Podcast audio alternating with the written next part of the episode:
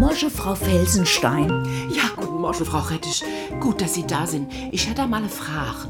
Bei der Anred, Frau Polizeipräsidentin, Herr Treufest, liebe Kollege, sollte ich da auch das Liebe lieber weglassen? Was schreiben Sie denn da?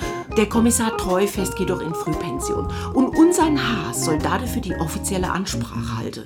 Der Treufest ist ihm doch so lieb wie Leibweh. Ja, er will's ja auch ums Verrecken nicht machen. Das ist ein Wink mit dem Zaunpfahl. Die will mich loswerden. Ich bin ihr unbequem. Und jetzt müsse sie direkt? Naja, bevor unser Haas sich gleich wieder neu. Frau Felsenstein, wenn Sie sich hier unbedingt als Friedensstifterin auszeichnen wollen, dann schlage ich vor, Sie schreiben die Rede und am besten halten Sie sie auch gleich. Einbruch in der Villa Stör, diese Nacht.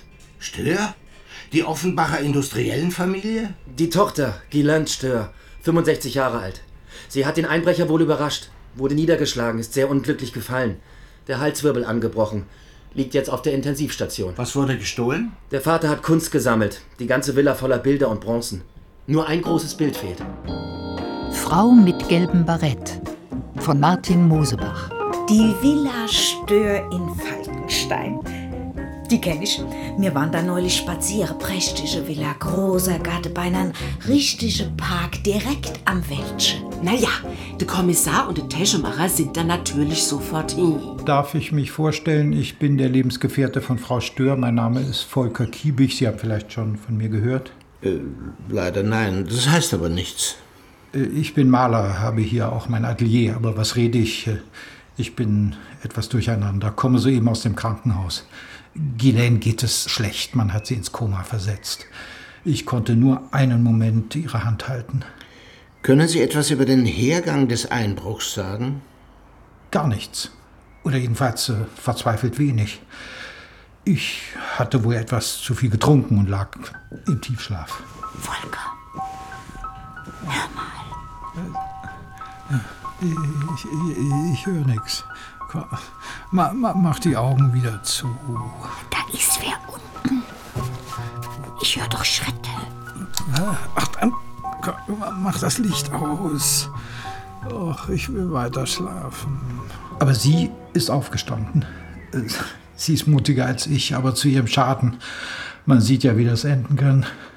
Und was haben Sie gemacht, als sie nicht zurückkam? Ich schäme mich, es zuzugeben, ich bin wieder eingeschlafen. Erst unsere Haushälterin, die morgens um sieben kommt, hat Ghislaine auf dem Boden liegend entdeckt. Da waren kostbare Stunden vergangen. Wie viele, schätzen Sie? Äh, Ich bin um zwei ins Bett gegangen. Als Ghislaine mich geweckt hat, war ich noch total benommen. Draußen pechschwarze Nacht. Vielleicht habe ich zwei Stunden geschlafen, vielleicht auch drei. Gibt es hier im Haus nicht eine Alarmanlage? Selbstverständlich. Sie ahnen nicht, was hier für Werte an den Wänden hängen. Braque, Miro, Pissarro, Signac de Vlaminck und eben ein großer Picasso. Frau mit gelbem Barett von 1939. Die letzte Erwerbung von Ghislaines Vater. Ich nehme an, das ist das Bild, das weg ist. Ja, es hing natürlich sehr exponiert über dem Kamin. Es beherrschte den Raum. Man musste kein Kenner sein, um zu sehen, dass das was Besonderes war. Warum ist die Alarmanlage nicht angesprungen? Das war ja der Wahnsinn, das absolut Unwahrscheinlichste. In den letzten Wochen ist die Anlage ständig wegen nichts angesprungen und hat hier einen Mordsterror gemacht, nur weil eine Katze vorbeigelaufen ist. Wir haben dann den Elektriker gerufen. Von wann ist denn die Anlage da? Die ist doch mindestens 30 Jahre alt, oder? Ah, kann sein. Die kommt doch von meinem Vater. Ja, irgendwann ist halt mal Schluss. Sagen Sie mal, ist das hier nur Deko an der Wand oder ist das was wert? Na, hören Sie mal. Hier hängen nur Werke, nach denen sich jedes Museum die Finger lecken würde. Auch die Frau da mit dem Gesicht wie ein Plattfisch? Das ist ein Picasso. Das wertvollste Stück hier überhaupt. Naja, wer es mag. Aber dann würde ich Ihnen dringend mal zu einem neuen System raten. Ja, machen Sie von mir aus. Nur machen Sie schnell. Wir werden hier sonst noch wahnsinnig. So, Allah, dann habe ich die Anlage jetzt erstmal komplett totgestellt. Und die neue? Ja, also vor der nächsten Woche wird es leider nix. Aber dann komme ich einfach mit ein paar Männern rum und dann bauen wir Ihnen ruckzuck das neue System ein. Einen dummen Zufall will ich es nicht nennen. Die Sache ist nun zu schlimm. Nur die Firma von dem Mann wusste, dass wir ein paar Tage ohne Alarm sind. Aber Ghislaine war ja einverstanden. Ach, was soll's? Man kann doch nicht leben, wenn man sich ständig nur um Sicherheit sorgt. Wie heißt der Elektrobetrieb? Elektrofunke und Sohn. Er ist der Sohn. Herr Haas, hier durch diese Tür ist der Täter ins Haus gekommen. Mit Glasschneider ein Loch neben der Türklinke. Ohne Alarm war das das einfachste von der Welt. Das wird der Versicherung nicht gefallen. Oder vielmehr sehr gefallen. Das Krankenhaus. Sie erlauben? Nur zu, lassen Sie sich von uns nicht abhalten. Ja, Kiebig hier. Einen Moment, ich suche mir nur ein ruhiges Plätzchen. Das Bild muss der Einbrecher erst nachdem er von Frau Stör überrascht worden ist, abgenommen haben. Er hat jedenfalls alle Vasen vom Kaminsims gefegt. Und wer darf's hier nachher wieder aufräumen? Sie sind, äh, Stegoweit, mein Name. Haushälterin hier. Sie haben Frau Stör gefunden, nicht wahr? Ja.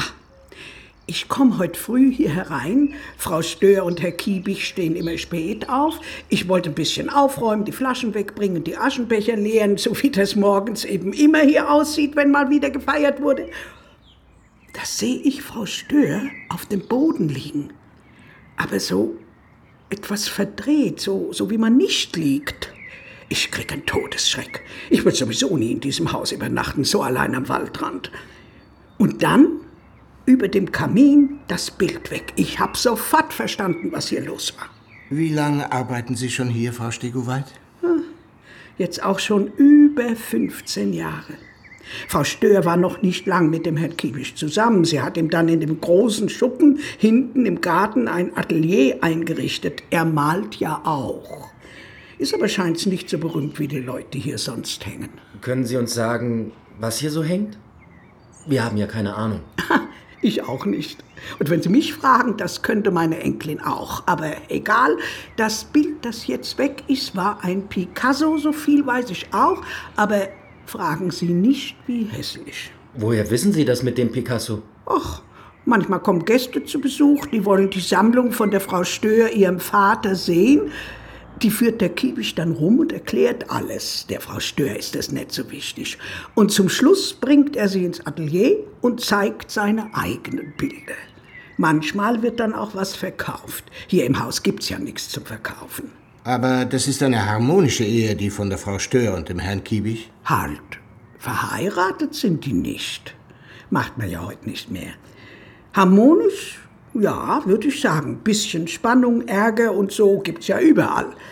Zanken hab ich sie noch nie gehört, eher mal so kurz davor. Wissen Sie noch, worum es meistens ging? Meinen Sie, die Frau Stör überlebt das? Sie war wachsbleich, als Sie sie rausgetragen haben. Der- Worüber haben Sie dann miteinander äh, diskutiert? Äh, ja, worüber? Auf jeden Fall wollte sie nicht, dass er so viel trinkt. Das wurde mehr und mehr. Aber nur abends, wenn ich nicht im Haus war. Ich habe nur die Flaschen gezählt. Aber den Herrn Kiebisch habe ich tagsüber nie betrunken erlebt. Er war überhaupt immer sehr korrekt. Hat immer gezeigt, dass er nur Gast im Haus ist und dass Frau Stör die Chefin war. Oh mein Gott, jetzt sage ich schon wahr.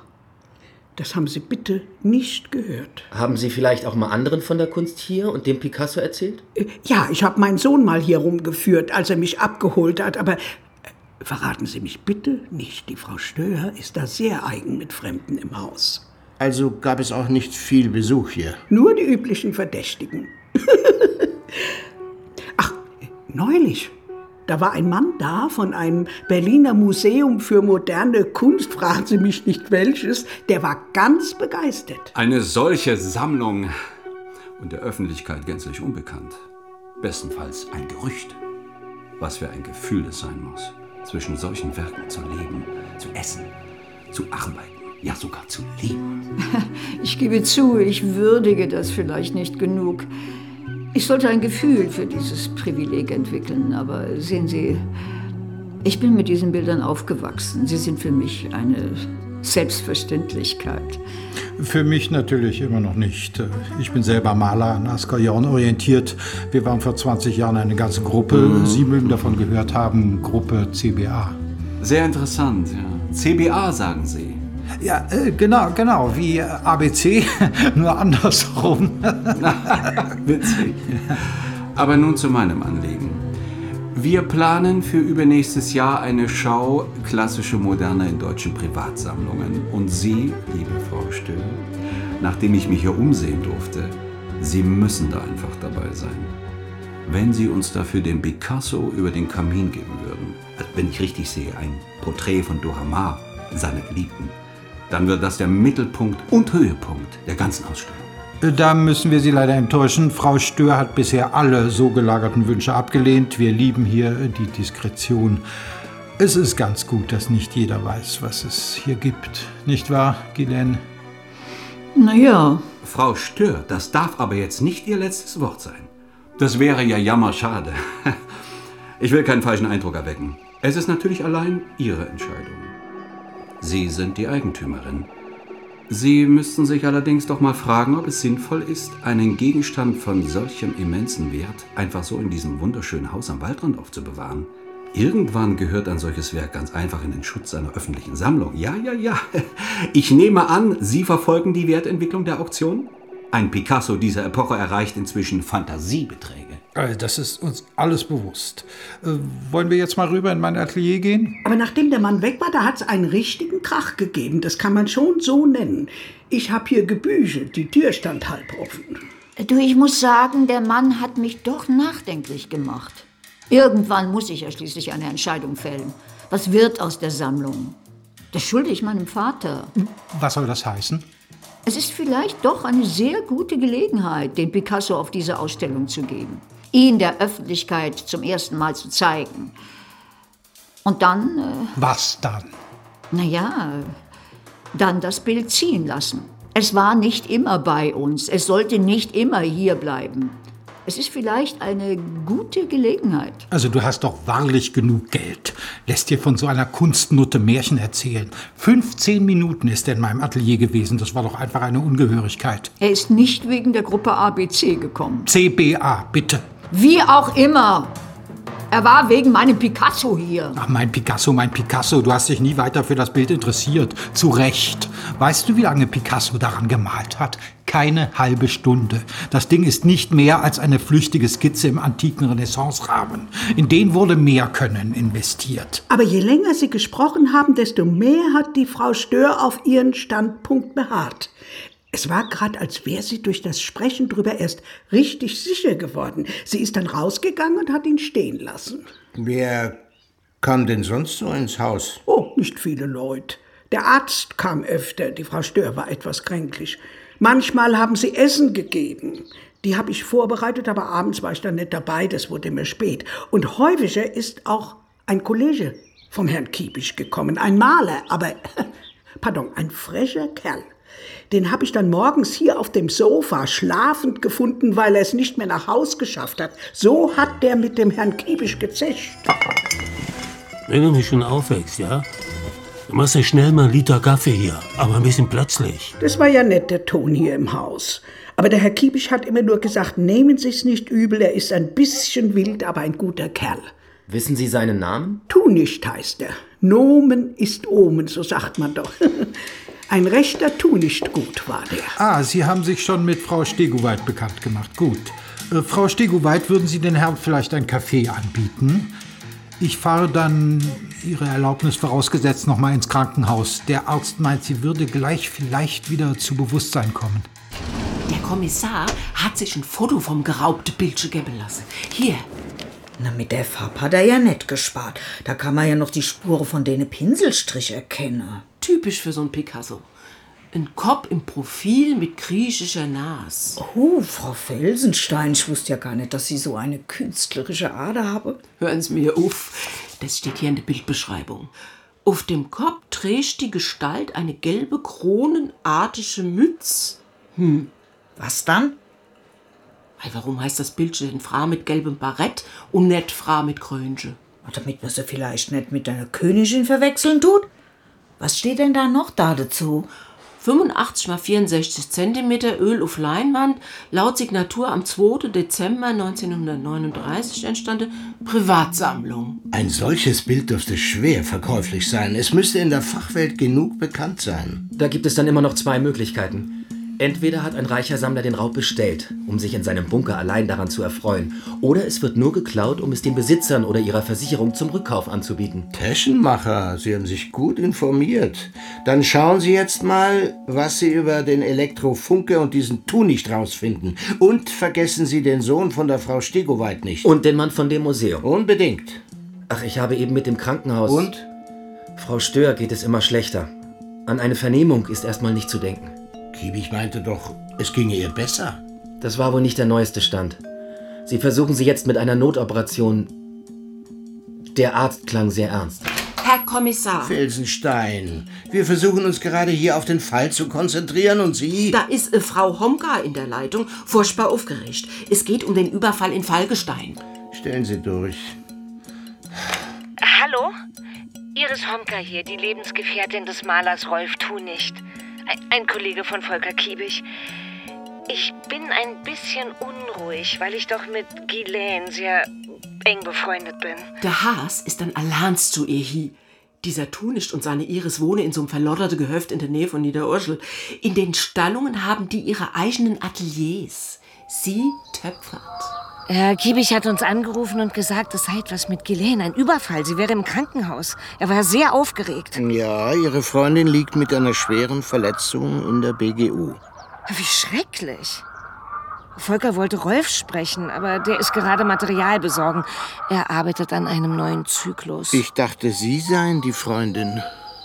Wir sind alle sehr eng. Sie müssen wissen, mein Mann, der Rolf, der ist der eigentliche Gründer der Gruppe CBA.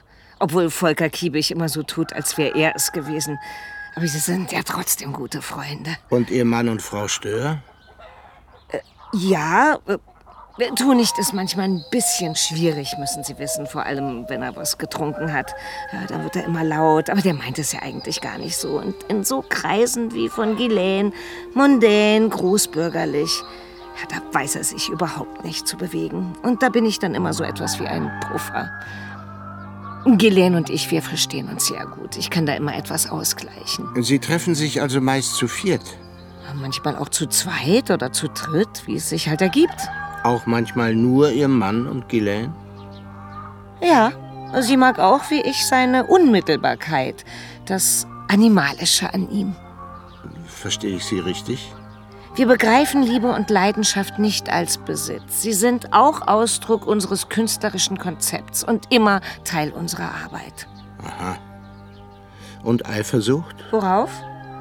Ja, gut, aber Ach, Sie meinen das Geld? Ja, der Volker, der hat mit der Ghislaine schon ein Riesenglück gehabt. Da ist er in eine Welt gekommen, in die er sonst nie geraten wäre. Obwohl eins muss man sagen, er wohnt da zwar frei und hat sein tolles Atelier, aber Ghislaine hat immer auf getrennte Kassen bestanden. Auch am Anfang, als er noch manchmal knapp war. Der große Erfolg ist ja auch bei ihm nicht gekommen. Obwohl es vor 20 Jahren mal so aussah. Doch das ist dann leider wieder verpufft. Und hat Ghislaine was von Ihnen oder Herrn Tunig gekauft? Sie machen ja beide auch Kunst. Nein, leider nicht. Dabei könnten wir das Geld immer ganz gut gebrauchen, unser Gehöft. Da ist ja ständig was zu renovieren. Ach, du nimmst mir nicht übel, Iris. Mit Rolfs Malerei kann ich nichts anfangen. Dass ich diese Sammlung von meinem Vater habe, das heißt nicht, dass ich mich für jeden zeitgenössischen Maler interessieren muss. Volkers Bilder kommen mir ja auch nicht ins Haus, aber er versteht das, auch wenn er am Anfang etwas beleidigt war. Die beiden sind sich auch sehr ähnlich. Volker macht alles in Gelb, Rot und Schwarz, Rolf alles in Blau, Grün und Violett. Er und äh, was dich betrifft, Iris Schatz, Töpfern habe ich schon in der Schule gehasst. Wenn du was Hübsches mit Stoff oder Seide machen würdest, so schöne bunte Tücher, ha? Na, da könnte ich vielleicht schwach werden. Aber selbst der Kiebig hat seinen besten Freunden nicht das Schwarze unter dem Fingernagel gegönnt. Sie sagten doch eben, der Herr Kiebig war ebenfalls klamm. War. Aber vor drei Jahren, da hat er wohl was geerbt. Jedenfalls hat er meiner Freundin Beate 100.000 Euro geliehen. Einfach so? Die beiden hatten wohl eine Affäre. Sie wollte ein Restaurant in Ibiza aufmachen, das hat sie ja dann auch getan, das läuft sogar ganz gut. Und da ist er jetzt stiller Teilhaber. Und seine Lebensgefährtin? Ghislaine, Hm. die wusste das. Die war da sehr souverän. Iris, ich lass ihm seinen Spaß. Männer in dem Alter bekommen oft einen Rappel. Solange ich das nicht finanzieren muss, soll es mir recht sein. Ja, das ist das Los der Künstler. Wir sind immer nur die Narren am Hof der Reichen und Bedeutenden. Aber immerhin am Hofe. Künstlerin müsste man sein. Oder welche kenne. Da habe sich ja schon reichlich Verdächtige angesammelt. Das meinte der Kommissar Ach, als er wieder zurück im Büro war. Ein paar können wir auch wieder von der Liste streichen. Den Sohn von Frau Stegoweit habe ich in Australien erreicht. Und der war nachweislich auch die letzten vier Monate nicht mehr in Deutschland. Der Kurator aus Berlin ist auf einer Tagung in Boston. Und Funke und Sohn verweisen darauf, dass sie eng mit den Versicherungen zusammenarbeiten. Schon von daher einen tadellosen Leumund haben. Wo sie gerade davon rette, die habe gerade angerufen. Funke und Sohn? Na, die von der Versicherung von der Stör. Die hatten einen anonymen Anruf gehabt. Denen ist das Bild offenbar gerade zum Rückkauf angeboten worden. Einer von denen ist schon auf dem Weg hierher. Vor einer halben Stunde haben wir bei ArtSafe einen Anruf erhalten. Der Anrufer hat zum Glück auf unserer versicherten Hotline angerufen. Da dürfen wir, solange der Anrufer nicht widerspricht, Gespräche aufzeichnen. Sagen Sie mir nicht, dass Sie das nicht sowieso tun. Wollen Sie die Aufnahme nun hören oder nicht? Spielen Sie sie ab. Hören Sie, der Picasso aus Falkenstein, aus der Sammlung Stör, den können Sie wieder haben für 80.000 Euro. Überlegen Sie gut, wir melden uns wieder, sprechen Sie mit niemandem. Wenn wir merken, dass Sie sich daran nicht halten, wird das Bild zerstört. Bis morgen um dieselbe Zeit. Eine Computerstimme. Vielleicht doch ein Profi, der sowas öfter macht. Naja, heute kann jedes Handy Text in Sprache verwandeln. Dafür braucht man keine besonderen Fähigkeiten. Nicht mal eine besondere kriminelle Energie. Bekommen Sie bei Ihrer Versicherung häufiger derartige Anrufe? Tatsächlich sind solche Angebote nicht ungewöhnlich für uns. Und im Interesse unserer Kunden auch natürlich in unserem eigenen gehen wir gelegentlich darauf ein. Aber diesmal kommen Sie direkt zu uns. Ja, sehen Sie, im Fall von Frau Stör gibt es nun mal eine kleine Schwierigkeit. Ich weiß leider nicht, ob für uns überhaupt ein Haftungsfall vorliegt.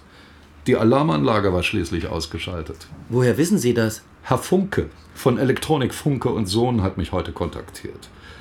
Er sagte, er würde verdächtigt, dass er eventuell etwas mit dem Raub zu tun hätte und wollte eine Bestätigung unserer vertrauensvollen Zusammenarbeit. Ich lege für diese Firma meine Hand ins Feuer. Sind ein bisschen überteuert vielleicht, aber dafür 100% zuverlässig. Und Ihre Versicherung ist damit fein raus. Naja, Frau Stör ist schon von ihrem Vater her lange eine gute Kundin von uns. Wir haben die ganze Familie mit allen ihren Versicherungen bei uns.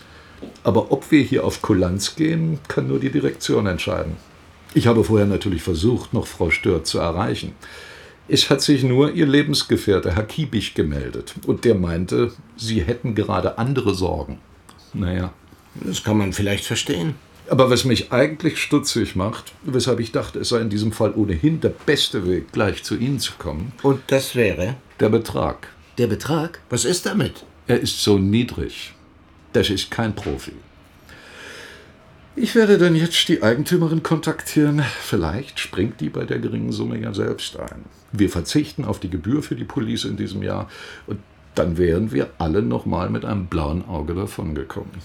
Die Eigentümerin liegt leider auf der Intensivstation und ringt mit dem Tod. Oh, dann scheidet diese Möglichkeit wohl aus.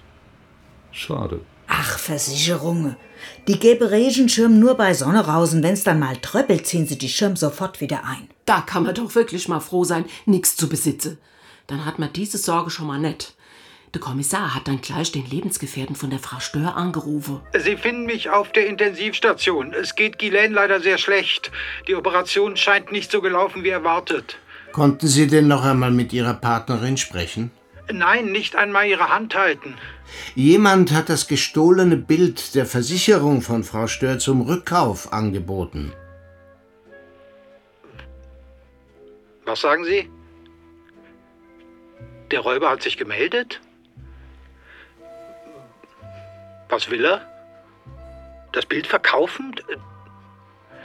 Das ist ja gar nicht möglich. Für wie viel? 80.000? Das gibt's ja gar nicht. Das ist ja unerhört. Angesichts des Wertes des Bildes doch eine ganz überschaubare Summe, oder? Äh, bitte verzeihen Sie, ich bin völlig durcheinander. Ja, das ist ja toll. Oder was meinen Sie? Können Sie das Geld bereitstellen und soll der Rückkauf über die Versicherung erfolgen? Ich weiß nicht. Ich bin völlig ratlos. Sie verstehen meine Situation.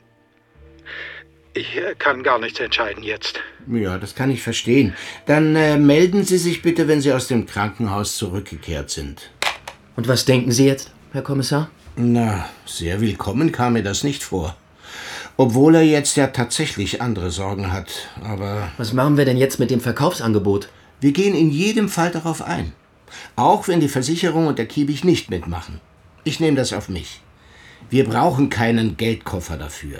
Das ist kein Profi-Angebot, das ist ein Neuling in dem Gewerbe. Das hat der Mann von der Versicherung schon richtig gesehen. Ich habe den Verdacht, auf die Art kriegen wir die Sache ganz schnell geknackt. Und wenn das Bild dadurch in Gefahr kommt? Wir werden den Übergabeplatz gut überwachen, mit hohem Personaleinsatz. Wenn es ein Einzeltäter ist, wovon ich ausgehe, hat er keine Chance.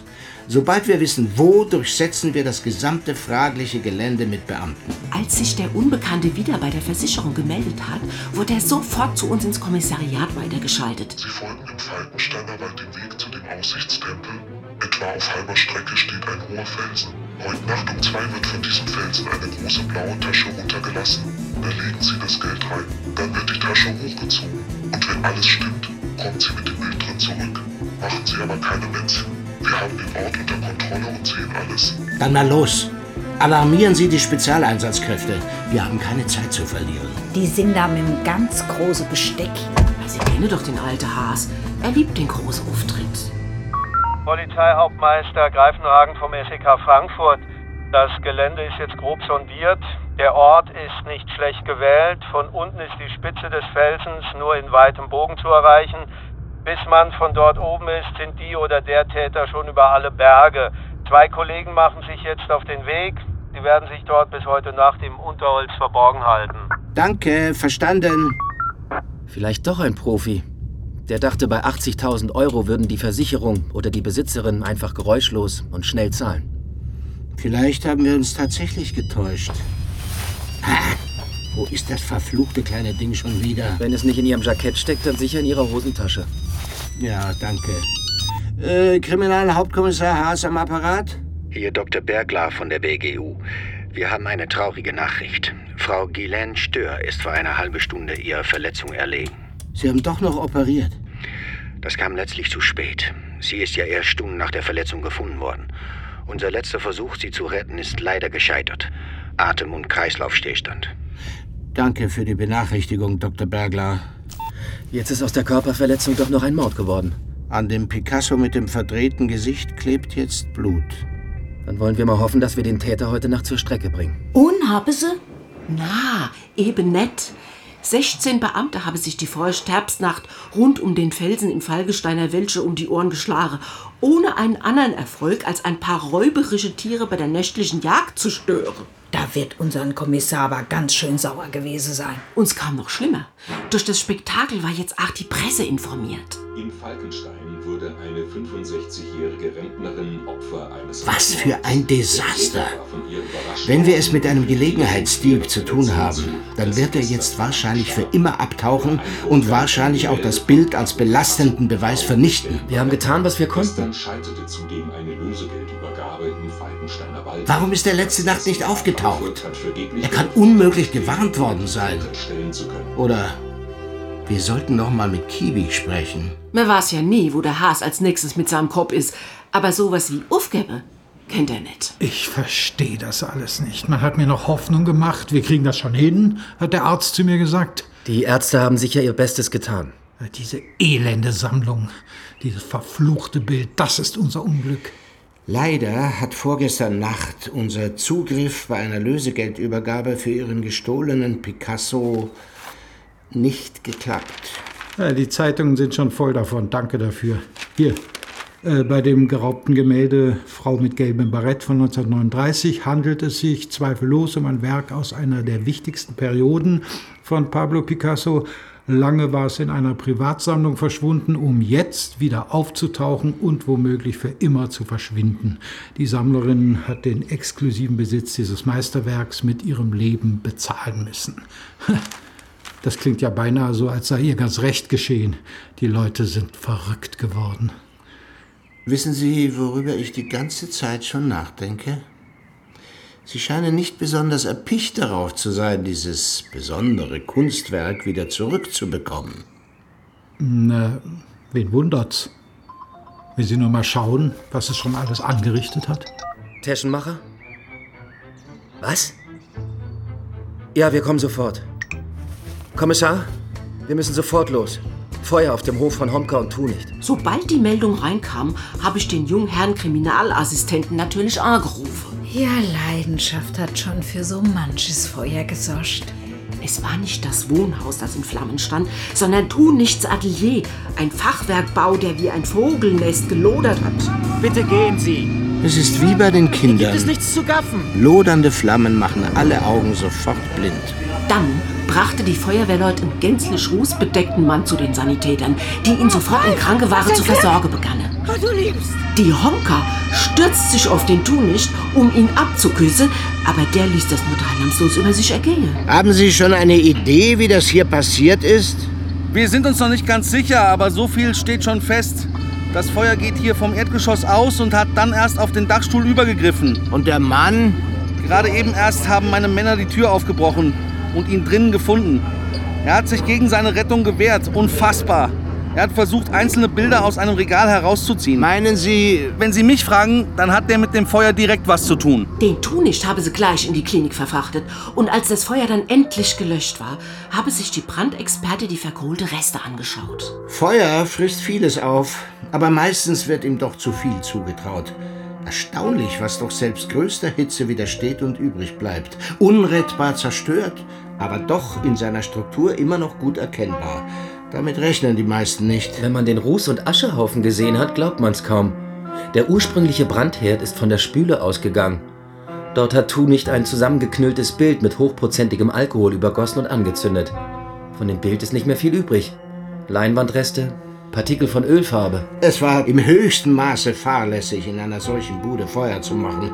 Erst recht mit purem Alkohol. Da dürfte es eine gehörige Stichflamme gegeben haben. Und dann brannte es plötzlich nicht nur in der Spüle. Kein Feuerlöscher zur Hand und überall nur hochbrennbare Sachen. Äh, ist der Tunicht denn inzwischen vernehmungsfähig? Rolf Tunicht verbrachte drei Tage auf der Intensivstation unter künstlicher Beatmung.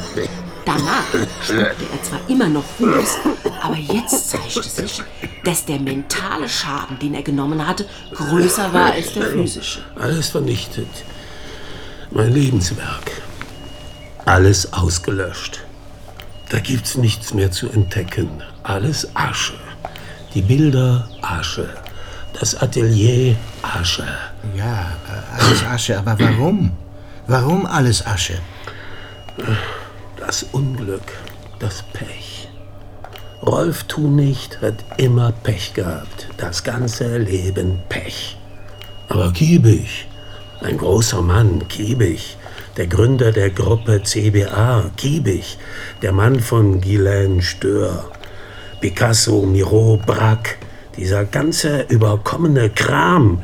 Dagegen wollten wir doch ankämpfen. Damit wollten wir doch Schluss machen. Was geht mich denn sein scheiß Picasso an? Und doch haben Sie ihn dort oben von der Wand genommen. Ja, das war ja Kiebig. Kiebig wollte das. Kiebig redet und redet. wollte nie mit Geld rausrücken. Hat keinen Cent für seinen besten Freund. Aber plötzlich hieß es, hol den Picasso, dann kriegst du, was du willst. Nur kann ich mich gar nicht erinnern. Schrecklich. Ich habe mir wohl sprichwörtlich den Kopf weggesoffen. Sie können sich nicht erinnern, den Picasso nach Ihrem gemeinsamen Abend in der Villa Stör von der Wand genommen zu haben? Ich kann mich nur erinnern, wie Ghislaine mich in ein Taxi gesetzt hat. Ghislaine, da lebte sie noch. Und wie mich der Fahrer auf dem Hof aus dem Wagen geworfen hat, danach bin ich in meinem Bett wieder wach geworden. War schon Nachmittag. Wann sind Sie denn von der Villa aufgebrochen? Keine Ahnung. Wir hatten schon am Nachmittag angefangen. Erst war ich mit Ghislaine allein. Sie ist so zart und weich. Wir haben es immer so gut miteinander gehabt. Und dann ist irgendwann auch Volker dazu. Und Herr Kiewig hat Ihnen den Auftrag gegeben, den Picasso mitzunehmen. Seit zwei Wochen liegt er mir damit in den Ohren. Aber der Tunicht macht sowas nicht. Der Tunicht ist kein Dieb und Betrüger. Kiebig schreit mich am nächsten Tag an. Los, wach auf, du Pfeife! Jetzt müsstest du doch so langsam deinen Rausch ausgeschlafen haben. Los, hoch mit dir! Was machst du denn für einen Terror? Ach, das weißt du ganz genau. Du bist ein Quadratidiot. Wie kann man alles nur so vermasseln? Was, was, was? Wer, wer hat ja was vermasselt? Die Lane liegt auf der Intensivstation. Auf der Was? Intensivstation. Kommt das überhaupt bei dir an? Das ist eine Katastrophe. Ja, was habe ich damit zu tun? Hör mal, lass mich bloß in Frieden. Du hast es vermasselt und jetzt sieh zu, wie du da alleine wieder heil rauskommst. Ich schulde dir jedenfalls nichts. Es ist jetzt wertlos. Hörst Hä? du? Wertlos. Genauso wie du. Was ist wertlos? Was redest du? Ah, Ich muss jetzt ins Krankenhaus. Und bitte melde dich nie wieder bei mir, wenn ich. bis ich, ich mich wieder bei dir melde. Verstanden? Ich habe nichts verstanden. Dachte, dass Ghislaine vielleicht einen Herzinfarkt. Dachte, gut, Volker will jetzt zeigen, wer der Mann im Haus ist, okay. Ghislaine und ich hatten unseren Spaß. Sie wollen nicht gewusst haben, dass sich Frau Stör in der Nacht das Genick gebrochen hat? Gar nichts habe ich gewusst. Am Abend bin ich dann in mein Atelier. Ich wollte endlich meinen neuen Zyklus anfangen, Blue into Green. Aber da sehe ich, dass etwas in meinem Bilderregal bewegt worden ist. Und ich schaue nach. Und da ist er. Der Picasso. Ja. Ich schiebe ihn sofort wieder zurück. Aus Nachdenken habe ich wirklich im Suff Ach, nichts. Kein Fetzen Erinnerung. Kann das sein? Aber ein paar Tage später haben Sie den Picasso dann in Ihrem Atelier verbrannt. Im Radio die Meldung, Ghislaine tot. Ich kriege Panik. Das Bild ist an allem schuld. Herren müssen mit ihrer Befragung jetzt leider eine Pause machen. Ich muss den Herrn Trulich sofort wieder an sein Beatmungsgerät anschließen. Sie hören es ja. Kann das sein, dass einer einen Einbruch fingiert, ein Bild raubt, die Eigentümerin, mit der er ein Verhältnis hat, schwer verletzt, sie unversorgt liegen lässt und sich danach an nichts mehr erinnert? Das dürfen Sie nicht mich fragen, das müssen Sie einen Psychologen fragen. Und? Was hat er gesagt? Jetzt warten Sie doch, Frau Rettich. Der Kommissar und sein Assistent, also Standepede zum Kiebisch. Unser herzliches Beileid, Herr Kiebig. Es tut uns leid, dass wir Sie direkt nach der Beerdigung noch einmal stören müssen. Ich werde dieses Haus verlassen müssen. Die Villa gehört ja der Familie. Man gibt mir noch zwei Monate, um das Atelier umzuziehen. Ghislaine hat bestimmt, dass ihre Bilder hier einem Museum gestiftet werden. Das ist doch sehr großzügig. So kommt auch die Öffentlichkeit in den Genuss dieser bedeutenden Kunstwerke. Werden Sie nun nach Ibiza gehen? Wie kommen Sie darauf? Ah, ich verstehe, Iris Homka. Sie haben sich rechtzeitig um ein Nebengleis gekümmert. Man soll immer an alle Eventualitäten denken. Nur der arme Rolf Thunicht hat alles falsch gemacht. Ja, Rolf Thunicht, ein ewiger Weggefährte. Aber über die Jahre immer tiefer abgerutscht, hat sich kaum noch unter Kontrolle. Jetzt hat er auch noch sein Atelier angezündet. Für seine Freundin ein Albtraum. Aber zum Glück hat er ja noch Sie, Herr Kiebig. Sie versuchen ihm immer unter die Arme zu greifen, aber Sie sind klug. Sie verschenken Ihr Geld nicht einfach. Das ist in solchen Fällen ja auch geraten. Der Hilfsbedürftige muss schon etwas leisten. Etwas leisten? Dazu ist Rolf schon lange nicht mehr in der Lage. Ja, sagen Sie das nicht. Hier einbrechen konnte er schon. Ich vermute, ich werde soeben zum Versuchskaninchen für originelle Verhörmethoden. Oh nein, das Verhör hat schon stattgefunden. Mit Rolf Thunicht, heute, im Krankenhaus. Ich mache Sie nur mit dem Ergebnis bekannt. Ja, ja, tu nicht ist mitteilsam, vor allem wenn er betrunken ist. Leider hat er sich einen Dachschaden angesoffen. Sie haben ihn wieder und wieder bekniet, den Picasso zu stehlen, dann würde er kriegen, was er wolle. Das Säuferfantastik. Wozu sollte ich so etwas tun? Was sollte ich mit einem unverkäuflichen Bild anfangen? Und wenn ich es hätte besitzen wollen, warum Ghislaine nicht darum bitten? Wieso das Bild unnötig gefährden, indem ich es einem verwirrten Asozialen anvertraue, der wirklich zu allem fähig ist, wie sich bei der Brandkatastrophe jetzt gezeigt hat. Ein verzweifelter Verrückter. Hat er nicht allen Grund, verzweifelt zu sein? Er stiehlt in ihrem Auftrag das Bild. Dabei verletzt er Ghislaine schwer. Vorsatzlos nehmen wir mal an. Sie sollte ja eigentlich schlafen. Dann gerät er, als er vom Tod seiner geliebten Ghislaine erfährt, in Panik und versucht, das Corpus Delicti loszuwerden. Dabei vernichtet er gleichzeitig sein gesamtes Övre. Und jetzt darf er von Ihnen noch nicht mal einen Cent Entlohnung erwarten. Sehr schön. Aber wie wollen Sie diese Konstruktion beweisen? Ich habe nicht das geringste Motiv für eine solche Tat, Herr Kommissar. Es gibt keine Zahlungen von mir an ihn, für welche Dienste auch immer. Und es gibt keinen Auftrag von mir, aus dem Haus meiner Freundin ein unschätzbar teures Bild zu stehlen. Es braucht schon Fantasie, mich in diesen Geschehnissen irgendwo unterzubringen. Es ist ganz einfach. Ein verrückter Gelegenheitsdieb hat am Ende, aus Angst, als Mörder verhaftet zu werden, das geraubte Bild vernichtet. An diese Fakten sollten wir uns halten. Sie müssen Geduld mit uns haben. Wir sind ja erst am Anfang. Es stimmt schon, dass der Rolf Tunig ziemlich durcheinander ist. Wir übersehen da etwas. Und eigentlich ist doch niemand verpflichtet, rational zu handeln. Ich könnte mir auch vorstellen, dass es dem Kiebig Spaß gemacht hat, seinen alten Kumpan in irgendeinen Wahnsinn zu treiben. Ja, der Mann gefällt mir auch nicht. Aber er hat recht. Wir haben nichts gegen ihn in der Hand. Wenn die Ghislaine Stör noch leben würde, dann kämen wir vielleicht weiter. Vorteile hat er durch ihren Tod wahrlich nicht. Er muss aus dem Haus und seinem Atelier heraus. Das war bestimmt nicht geplant. Auch wenn es da in Ibiza bei seiner Nebenfrau vielleicht ein Ausweichquartier geben sollte. Ich kümmere mich mal um ein psychologisches Gutachten von dem Tunicht. Moment. Tunicht hat gesagt, er sei in der fraglichen Nacht von seiner Ghislaine sturzbetrunken in ein Taxi verfrachtet worden. Überprüfen Sie das erstmal. Ja, an die Fahrt kann ich mich gut erinnern. Aber auch fragen Sie nicht, wie besoffen der war. Ich war froh, dass er mir nicht ins Taxi gekotzt hat. Aber die Frau, die wohin mir ins Auto gesetzt hat, hat mir ein Hunderter in mein Brusttäschelchen geschoben. Ja, da nimmt man schon mal ein gewisses Risiko auf sich. Und dann haben sie ihn in Niederursel auf dem Bauernhof abgesetzt. Da hat ihn dann die Anna freien Empfang genommen. Mit der habe ich ihn dann hoch ins Bett geschleppt. Äh, so möchte ich auch einmal geliebt werden. Eine Frau schickt mich mit dem Taxi heim und die Anna legt mich gleich ins Bett. Vielen Dank für Ihre Hilfe. Warum bin ich da nicht sofort drauf gekommen? Worauf? Wir müssen sofort zu Iris Homka. Frau Homka, erzählen Sie uns doch bitte nochmal den Ablauf der Ereignisse seit der verhängnisvollen Nacht in der Villa Stör. Äh, Rolf ist allein zu Ghislaine. Sie hatten eine ihrer Nachmittagsverabredungen. Und Sie haben hier ganz ruhig auf die Rückkehr Ihres Lebensgefährten gewartet. Ich hatte an dem Tag keine Lust auf Gesellschaft.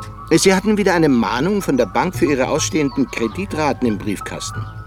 Und die Hartherzigkeit von Ghislaine Stör und Volker Kiewig stört Sie schon seit längerem. Für die gibt es doch nur die Sonnenseite des Lebens. Ghislaine bestellt sich meinen Mann, wenn sie gerade Lust auf ihn hat und nachher mich auf einen netten Plausch. Volker hat auch seine Schäfchen im Trockenen und jettet, wenn ihn der Hafer sticht, nach Ibiza. Nur ich muss jeden Tag zusehen, wie ich über die Runden komme. In der Nacht lädt ein Taxifahrer Ihren Mann hier sturzbetrunken ab. Wenn er es Ihnen nicht schon vorher mal erzählt hat, tut er es dann im Rausch. Er sagt, wenn er den Picasso stehlen würde, dann würde das Volker von allen Sorgen erlösen. Rolf erscheint so stark, so mächtig. Man denkt ein Kraftmensch, ein Malfaust. Aber eigentlich ist er nur ein kleiner, verschreckter Junge, der seine Angst in seiner Aggressivität verkleidet.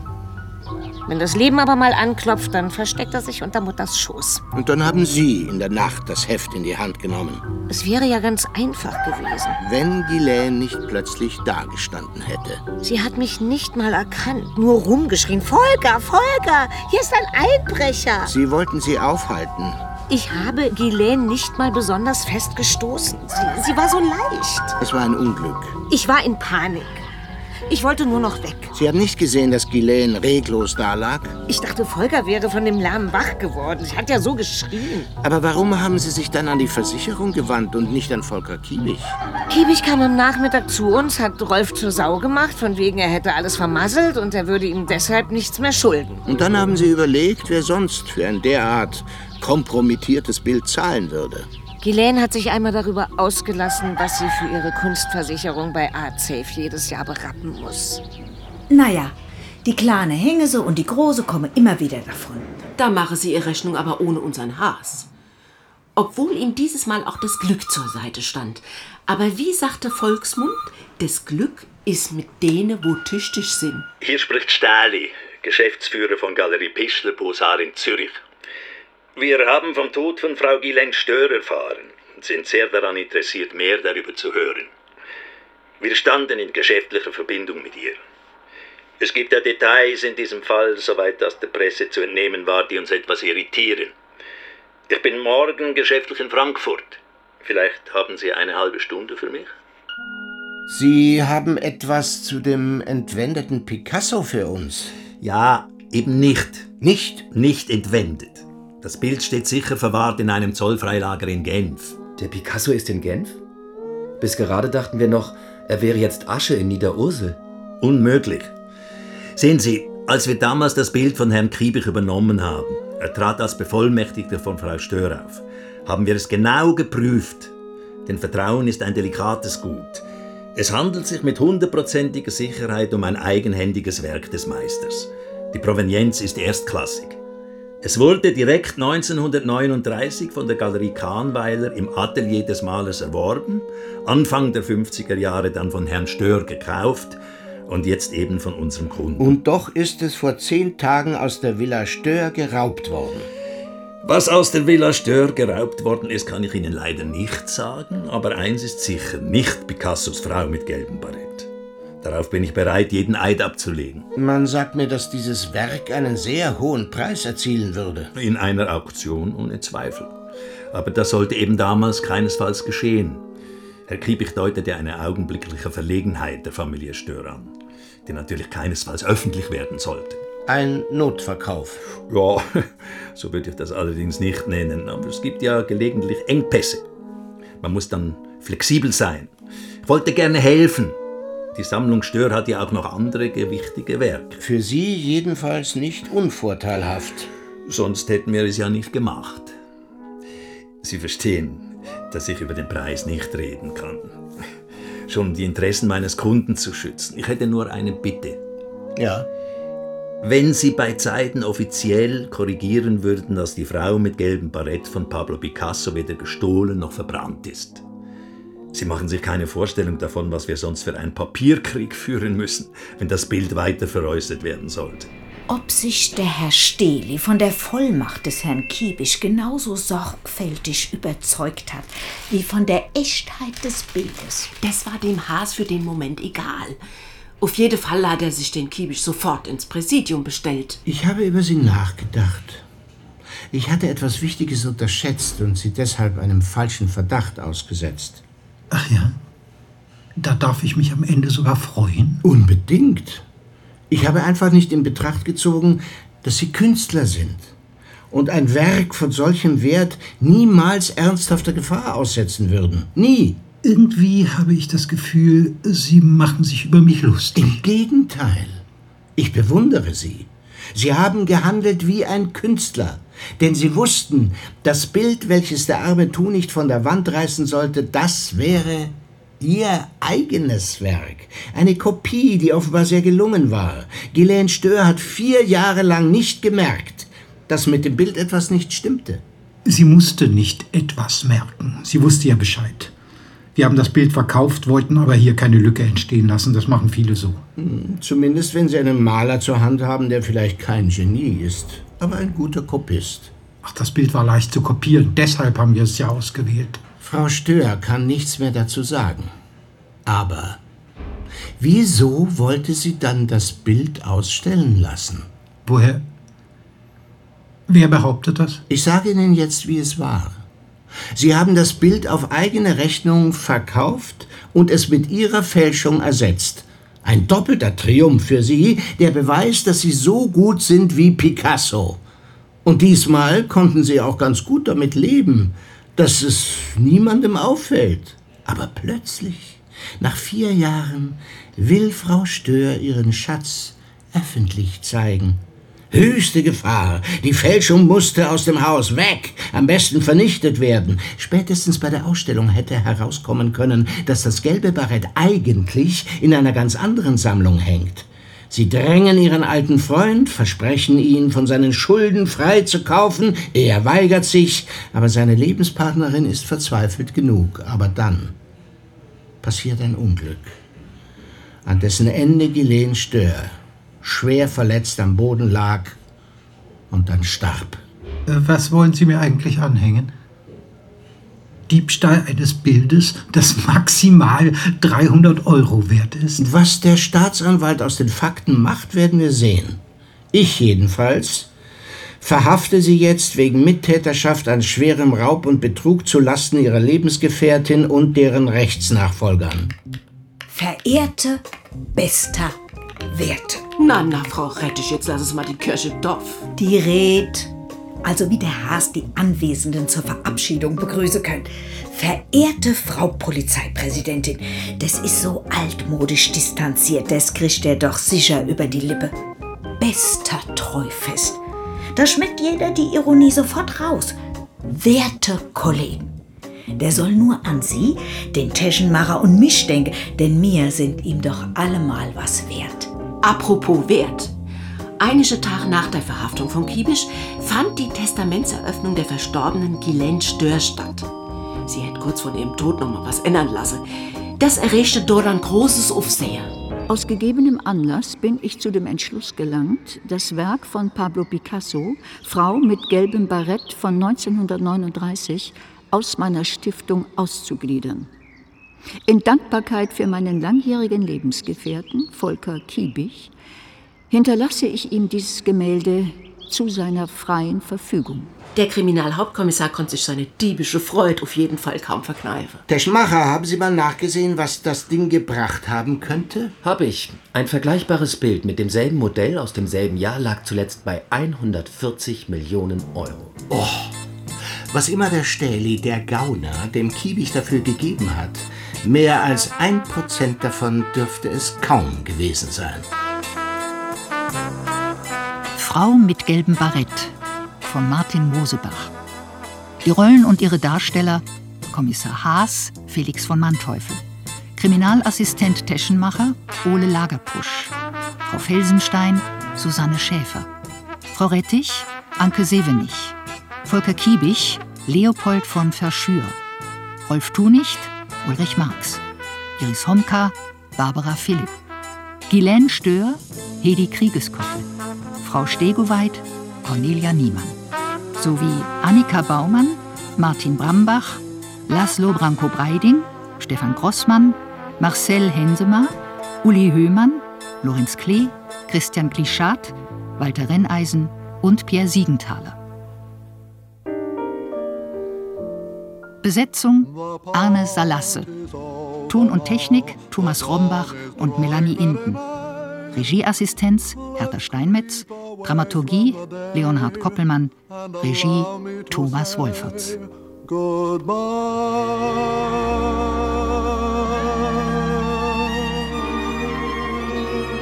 Produktion Hessischer Rundfunk 2023 für den ARD Radiotatort.